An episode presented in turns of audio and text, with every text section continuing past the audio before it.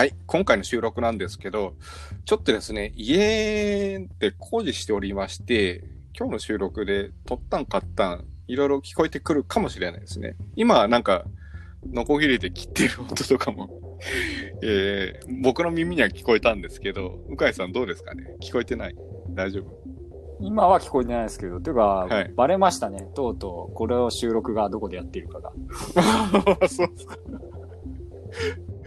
某スタジオではなく、自宅で撮ってるという感じで、はい。てっきりワーケーションかなんかに出かけて、ログハウスでも作ってるのかと思いましたよ。そういう設定でもいいかもしれないですね。じゃあそうしておきましょう。軽井沢の方で収録しています。はい。はい。そういうことにしておきます。はい。ありがとうございます。じゃあちょっと気を取り直して今回のトピックなんですけど、アップルとエピックが仁義なき戦いでちょっと始めてますよね。で、アップルの決済を通さないでエピックのゲームのね、フォートナイトの配信を停止したことから、エピックはアップルを提訴。一方、アップルはエピックの開発者登録を取り消そうともしています。で、規約違反していないゲームエンジンの事業まで、ね、もしかすると影響が出てくるかなっていう状況なんですけど、そうですね。はいあの、まあ、僕自身も、アップル、グーグルのアプリストアにアプリ提供してたというか、まあ、やってたことが当然あるので、いいぞ、もっとやれって感じですかね。エピックの方に肩入りしてる感まあ、肩入れというか、気持ちはわかりますよ。じ。多分、アプリ、課金アプリ、まあ、うんアプリを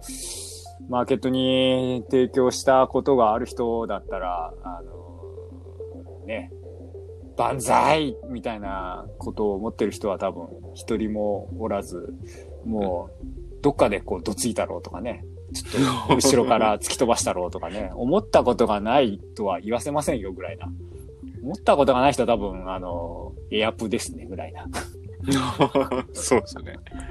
で、深井さんね、あの、ずっとガラケーのビジネスもやってたじゃないですか。そうですね。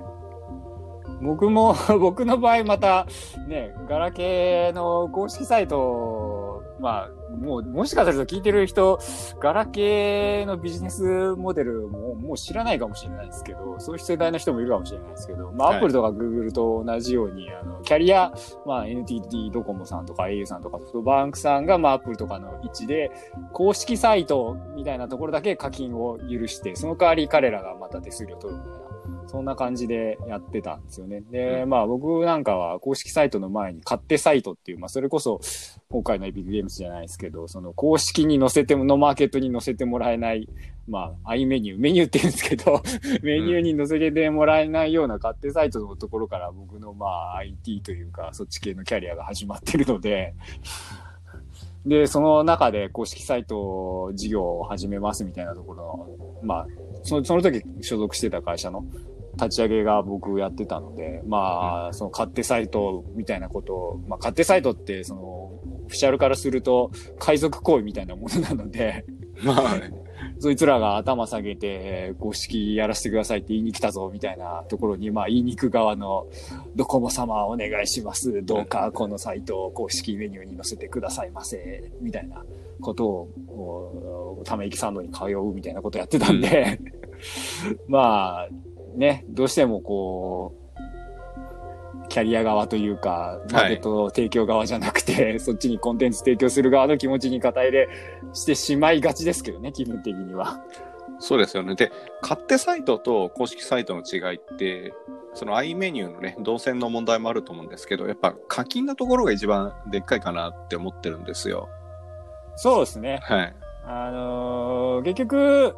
キャリア課金って多分今でもあって、あのー携帯料金、スマホの料金と一緒にこう請求されるみたいな。まあお金使ってる意識がなく、まあ後払いみたいなものなんで、そこであんまりお金使ってる意識なく、携帯料金の請求が来るときに一緒に請求が来るみたいな、すごいこう、心理的なハードルが低いんで、やっぱ使いやすいんですよね。ユーザーさんがお金払ってくれやすいっていうのがあって。それやらないと、どうしても、まあパソコンとかだと今でもそうですけど、まあ EC とかそうですけど、クレジットカード登録して、連れて買うってなると、まあそもそも18歳未満持てないとか、あとは、まあやっぱり個人情報気になりますみたいなね、心理的なハードルもあるので、そういうのがないキャリア課金ってすごい強かったんですよね。で、それが使えないってなるともうビジネスモデル自体変えなきゃいけないみたいなところがあったので、まあそうですね。その時の両立とか考えても、まあ、エピックさんの気持ちはよくわかります。そうですね。まあ僕もね、前職のアニメーション制作会社のトムスで、まあ、向井さんとネットワークコンテンツ部、ネットワークサービス部でしたっけ？一緒に何回も変。わってるんでよくわかんない。そうですね。まあ IT 系の部署なんで、コロコロコロコロ名前が変わるっていうのは、まあ常だと思うんですけど、そこでガラケーのビジネスをやってて、で、途中 iPhone とかね、スマートフォンのビジネスがどんどんどんどんこうでっかくなってくるっていう、歴史的なんかこう境目っていうんですか、そういうのも立ち会ったりしてましたよね。そうですね。ガラケーの方だと、まあ9%とか、あと EasyWeb、バンクとかだと12%ぐらいでしたっけ？手数料、確か。そうですね。あと、ジャンルによって、うん。ちょっと違うとかありましたね。つ都度課金だと何パーセントとか、はいはいはい。はい、ありましたよね。ありましたね。はいただ、それに比べても、やっぱこう、アップルの30っていうのは割と衝撃的で、30%手数料っていうのは衝撃的で。そうですね、キャリア、ガラケー時代はキャリアの手数料と、まあ、あと特定のなんか、アプリ使わなきゃいけないとか、まあ、サービス、第三者のサービスが間に挟まるみたいなので、うん。プラスさらに数パーぐらいが、まあ、言って15%ぐらいがマックスだったような記憶がうっすらあるんですけど、まあ、ねそれに比べるとね、なかなかですよね。ただ、当時言われたのは30%になっても、あの、全世界で販売できますよっていう。まあ、アアップル側っていうか、そのアップル信者っていうか、アップルにシンパシー持ってる人たちの評論家の意見でしたよね。まあそうですね。まあ世界のマーケット、まあ全部共通で出せるっていうのは、まあこっち側は、あの、ローカライズとかいろいろやらなきゃいけないんで、うん。そんなに簡単な話でもないですけど、まあうん確かに相手にできる可能性、マーケットの大きさ、サイズが大きくなるっていうのはまあ魅力だとは思いますけどね。ただ、実際でもね、その30って、純粋に高いですよね。絶対的ななんか数字として。まあ、最初からそれしか知らない人からすると、まあね、それだけのマーケットのインフラ作って世界中でって、いろんな企業努力とか考えると、まあそんなもんかって思うのかもしれないですけど、うん。まあビジネス、それ以前のその、まあ僕らガラケーのビジネスから入ってるんで、はいそれと比べちゃったりとか、あとはもう単純に PC の課金サービスって、まあ基本クレジットカードだったりとか、うん。まあその前だとウェブマネーとか、ネットキャッシュとかそういうこう、プリペイド式のネットはい。マネーみたいのもあったとは、まあ今でもありますけど、あると思うんですけど、まあその辺の課金の両立考えても、まあやっぱ言うてもそれもスーパー、まあ言言って、10、15ぐらいまでのうん間の範囲内で、まあいろんなバリエーションあるんですけど、で、収まるので、まあその辺知ってる人からすると、ただマーケットに物を置くだけで、そんなにっていうのは、まあ思わざるを得ないですよね。うん。そうですよね。で、アップルアップルで、なんて言いますかね。あんまり還元してないイメージがあるんですよ。その、そうですね。コンテンツ提供してる側に。で、アップルの時価総額って今すごいじゃないですか。約2兆ドルで、ね、日本円ずっと212兆円なので、まあ、トヨタがね、約21兆円なんで、もうほぼ、なんて10倍ぐらいですよね。まあ、結局だから30%の根拠が何も示されないので、はい具体でその30%、まあ実際じゃあアプリ課金で発生する金額はい。かける30%はいくらになって、その、そのいくら全世界でまあ1年でこの、それだけの金額が30%で発生してて、それをいくらいくらずつ何に使ってるんだとか、うん。審査の人員にどれぐらいかかって、セキュリティのチェックにどれぐらいかかって、みたいなことを、まあ、ちゃんと説明してくれれば、まあ、しょうがないか、とかいう納得感はあるんでしょうけど、まあ、アプリマーケットましてね、宣伝してくれるっつっても、まあ、一部のね、あの、アプリだけですからね。マーケティングにこれだけかかってますって言われても、ううち宣伝してもらったことないっすよ。マーケットの上位とか載せてもらえたことないんですけど、ピックアップにも入れられてもらったことないんですけど、みたいな。で、ましてその辺って大手のね、ところが常日頃、まあ、そう、そこもあるんですよね。あの結局大きいサプさんとは直接話して付き合ってはいるけど、はい個人には入ってこないとか、まあうんそういうところの、なんつうか公平じゃないよね、恣意的だよね、みたいなところも含めて、結局なんかよくわからない30%に納得感が全て含めて出ないって言ったところが、まあ根本的なところだと思います。うん。ードの方がまだ話聞いてくれた感じですかね。ただね、そうでもないか i モードは、こう、面が狭いっていうか、ガラケーだったので、その、掲載順っていうまたもめんどくさい問題があって、そう、まあまあね。上の3つとか、こう、カテゴリー切り替え、まあ、かトップメニューに出るとか、カテゴリーの中の上から何個目までいけなきゃ意味がないとか、そういうところはまたあって、で、まためんどくさいっていうのはましたけど、まあ、とはいえ、あっちは、あの、キャリア事業なので、はいまあ、許認可事業の中でやってるから、審査基準とかは比較的明確うんまあそんなに納得感ないというか恣意的な運用だなっていう感じることは、そんなになかった印象ではありますけどね。ああ。あと、担当者のね、つながりも、あ、彼が審査してんだとか、彼がいいろいろキャンペーンね、頑張ってくれてるんだっていうのもわかりますよね。あそうですね。まあ規模感がそれこそだから全世界じゃなく国内に限られてるので、まあ顔が見えた部分は、まあ、まあその辺ちょっとキャリアによって差はあるんですけど、担当者の顔が見えるキャリアと見えないキャリアもあったりはするんで、まあ全部が全部ガラケー3社みんな一緒だったかって言われるとそうではないんですけど、まあその辺もちょっと違うっちゃ違いますよね。そうですね。でも、今回のフォートナイト、まあ、フォートナイトというか、ね、フォートナイトを機に、エピックゲームがかなりこう、怒ってるじゃないですか、アップルに対して。うん。ズバリ、勝てると思います？うん、まあ勝つことが狙い、まあ勝つをの定義というか、何をゴールにするかっていうたところの彼らの狙いがどこなのかなっていうのが、ちょっといまいちね、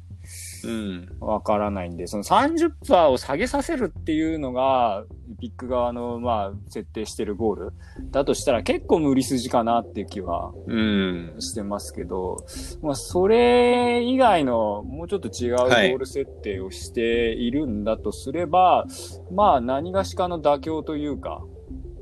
何がしか彼らが望むもの、今よりはマシっていうレベルでしょうけど、を引き出すことは、まあ不可能ではないような気はしますというか、まあそうなってくれた方が市場全体が健全だろうと僕なんか思ってしまうので、若干応援入ってますけどね。それって、まあ、手数料を下げること以外ですよね。そうですね。ど、どんな感じでイメージされてますかね。まあ例えば今回アップル、はい Google 両方、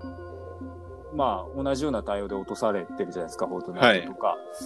だけど、まあ、どちらかというとアップルに対してはガチガチやり合ってるじゃないですか、エピックも。はい。けど、Google に対してはそこまでこう具体の動きでなんか仕掛けてないですよね。うん、そうです多ね。分そこに差があって、はい。えー多分その差が結構その、まあ、マーケットのシステム的な部分だとは思うんですけど、はい。あの、Google って、ノラが OK なんですよ。ノラアプリが配信できるんですよ。はいあの、まあ、アプリのファイルって、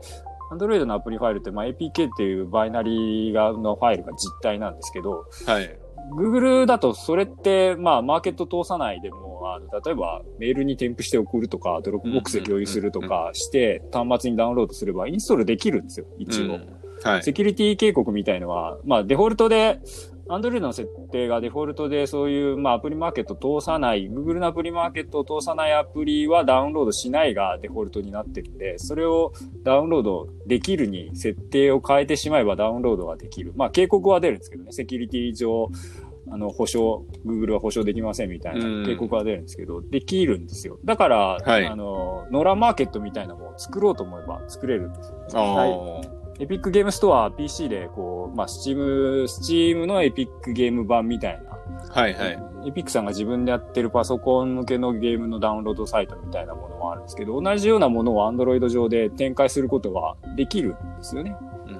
まあ若干そういう警告が出たりとか、あの、うんユーザー側に Android の初期設定変えてもらわなきゃいけないとかっていう手間はあるんですけど、不可能ではないんですよ。だあから30%嫌だったらそっちに逃げるっていう手も、まあ一応あるんですよね。だけど、Apple、iTunes、App Store ってそれができないんですよね。あ。うん。アプリのうん。はい。は配布ができないんですよ。もうデベロッパーツールとかも全部ガチガチに Apple のあの認証と紐づいてるので、あそのソフト、アプリの実体のファイルを作っても、それを他人に、他の自分以外の他人に、Apple の開発ツールを通してない他の人に送って入れてもらうとかっていうことがはいできないように設計されてるんで、あ。はい。だから結局選択肢がないんですよね、アップストアを使う以外の。ああ。自由がないってことですね。もうそこに入れない限りはゲームを インストールする手段がないっていううん。状態になるので、でそこが違うんで、Google はそれが、まあできるから、そこまで強気に Google には多分いけないんですよ。だうんって考えると、まあその Google と同じような状態、今で Apple 側をなんとかあさせたい。iOS でも、あの、App Store を通さずに、あ。はい。ゲームがインストールできるような形を作るっていったようなところを目標にするんであれば、まあ、可能性はなくはないのかなって気はしますけどね。そうっすか。でも、それはそれで結構大きい問題じゃないですか。めちゃめちゃ大きいですよ。アップルがの、ノラアプリを認めるってことですよね。そうです、そうです。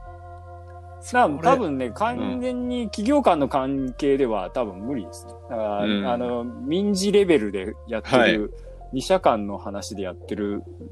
うちは、そんなことには絶対ならないので、はいまあ可能性があるとすれば、もう反トラスト法、あアメリカの反トラスト法、ほあとヨーロッパだとなんだっけ、はい。競争防止法、不正競争防止法か、それ日本か。なんか、うん。で、過去にその、マイクロソフトが同じように、パソコンのはい。OS といえば Windows しかないみたいな、まあ、MacOS のシェアめちゃめちゃ小さくて、ほぼ Windows しかないみたいな状態の時に、Windows メディアプレイヤーバンドル禁止みたいなのがヨーロッパで出たりとか、あ。はい。あと、まあ、その流れもあって、ブラウザー、今は Chrome、皆さんほとんど Chrome 使ってると思うんですけど、IE しか入ってない時代っていうのがあったんですけど、IE しか入っていないっていうのは NG だよっていう、うん。他から選べるようにしなさいみたいな、しなさいってから選べるようにしますって、マイクロソフト側が言って、それで許諾になったのかな？うん。なんかそんな感じの、まあ、あの、ハントラスト法みたいなものを、まあ日本でいう独禁法ですよね。とそうですね。ころで争ってそういうゴールにたどり着いた件。まあそれのおかげで僕らクローム使えるっていうのもあるうんので、そういう件もあったりはするので、まあその辺で争っていくみたいな、うん、かなり大変なことですけど、そういう筋ならあってもいいかなとかは、まあ、僕も別に米国の法律専門家でもなんでもないので いえいえ。なんとなくそんなことなら狙いどころとしてはありかなとは思いますけど。ただ、アップルってずっとそういう、まあ、訴訟とかもね、戦ってきたじゃないですか。そうですね。だから結構なんか、こう、勝ち方知ってるっていうんですかね。まあそもそもね、あの、ビートルズのアップル社をね、逆に子会社にして削れ、使えるようにした会社ですからね。うん。あれ何年争ってましたっけぐらいですもんね。そうそうね。割となんて言いますかね、もう、超メメガメジャー企業っていうんですか、その国境を越えてるような企業じゃないですか。うんだ国に縛られないっていうのが非常にこう強みかなって思うんですけど。まあ、国またいでる分だけ、独禁法みたいなのはまたそれぞれの国ごと、地域ごとだったりするので、うん。ねはい。はい。地域ごとに訴訟をやりまくって戦うって手もありますけどね。なんか、フォートナイトの戦い方みたいな感じで。まあ、けど時間かかるし、はとはいえね、iOS のマーケットが、まあ、日本のシェアはめちゃめちゃ高いですけど、海外の、まあ、日本からするとね、逆にえ？って思うところは今回の件とかあるんでしょうけど、もしかすると日本は極端に iOS のシェアが高いので、スマホにおける。北米とかヨーロッパそこまで iOS のシェア高くないので、エピックからしたら、まあ極論スマホの iOS でプレイする分はいらねえとか、うん。ないかな？わかんないですけどね。ちょっと感がね、Mac でゲームする人はあんまりいないし、あ北米でも多分、そうなると、そういう判断はあるのかもしれないですけどね。あ。